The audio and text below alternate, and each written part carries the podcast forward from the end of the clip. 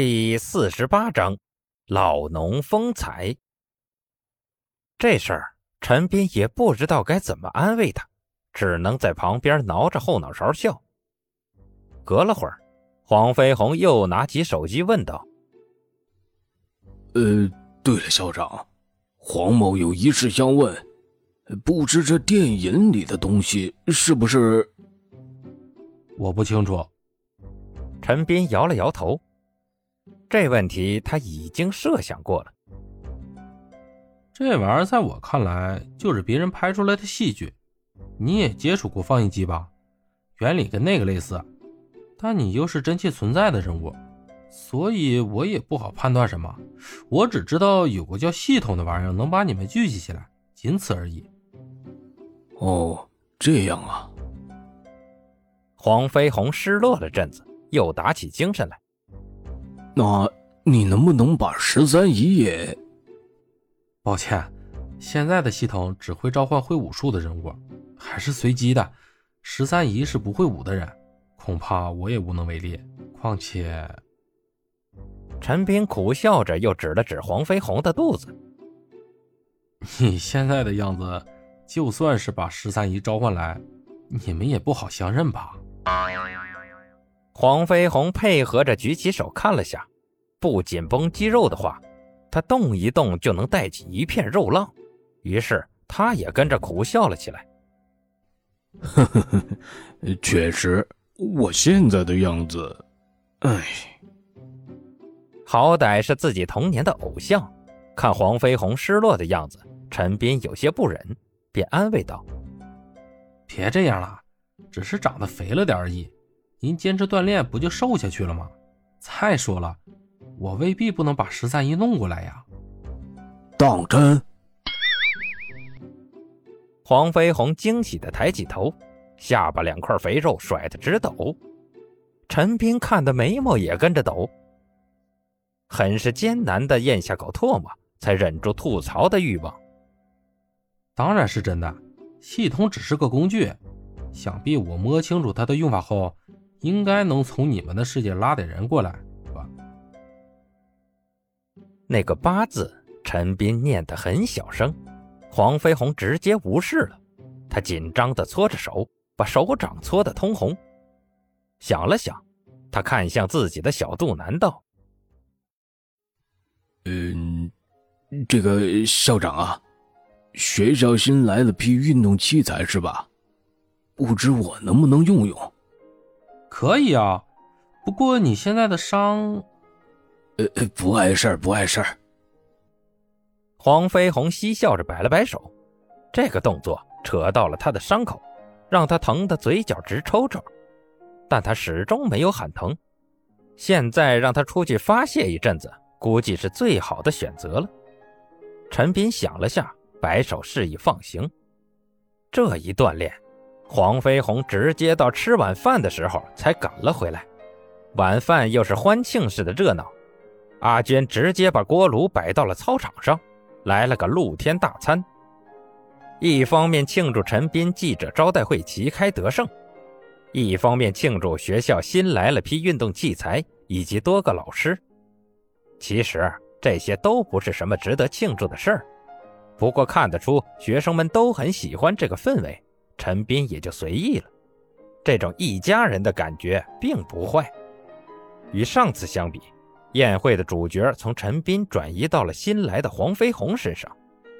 除了阿虎几人，其他人并不知道黄飞鸿前身有什么劣迹，而阿虎几人也不是大嘴巴的人，所以学生们对这个新来的总是笑嘻嘻的老师表现得很是和善，哪怕他带着满脸的伤。也依旧有人调侃着上前询问武术技巧，这一问问出了水准，比之老是板着一张脸的裘千仞，以及只会基础训练的楚留香和铁传甲来说，黄飞鸿招式技巧上的理解显得更加贴合现代搏击的理念。为了表示对陈斌的感谢，他并没有私藏什么，手舞足蹈的就讲解了起来，搞到最后。这场宴会俨然成了黄飞鸿的大讲堂，他顶着张满是淤青的肥脸，在学生们的瞩目下比比划划的。不时有学生听到精彩处，由衷的鼓掌欢呼。哪怕看黄飞鸿不爽的阿虎等人，也支起耳朵过去偷听。同样膘肥体胖的小胖子，更是直接路转粉。看他满脸激动的样子，等宴会过后，小家伙很可能会舔着脸上去拜师。陈斌对楚留香几人打趣道：“怎么样，有没有挫败感？你们的学生都被抢走了哟。”铁船甲啃着串牛肉丸，满不在乎地说：“嘿嘿，不知道。”嗯，确实。楚留香也悠悠然地摆着扇子。我们不曾教过徒弟，内功典籍也不适用于学生。教不会很正常。裘千仞更干脆，直接丢下两个字给陈斌：“哼，父亲。”陈斌只能悻悻然地表示败退。他也知道，比起楚留香学的那些，黄飞鸿的近代武术更容易让学生们接受。教不了学生，只能说是文化代沟，怪不了他们。刚刚也只是开玩笑罢了。又玩闹了好一阵子，陈斌闲着没事跟学生借了部手机，搜起电视节目来。现在这个时候正是各种新闻直播的时间，翻着翻着，陈斌看到了个熟悉的标题，打开来看，原来是自己早上的记者招待会。陈斌觉得蛮有趣的，便拉着楚留香几人看了起来。新闻需要通过剪辑，自然不会全程播放。只见镜头里先是闪出几个陈斌掰水管接子弹的片段，然后直接转到了采访阶段。满屏幕的长枪大炮对着陈斌，一个不算好听的男生对陈斌问道：“陈先生，请问您觉得以您的实力，对上那些顶尖的拳坛高手，胜负如何呢？”陈斌随口应付道：“还差了些吧，毕竟不是专业的。”然后画面切出场外，一个长着几颗雀斑的年轻记者严肃认真地说道：“精通鼓舞的陈先生认为，比起他，职业拳坛的成员还差了点，毕竟只是表演性质的。”陈斌顿时一口酒水喷出，炸了。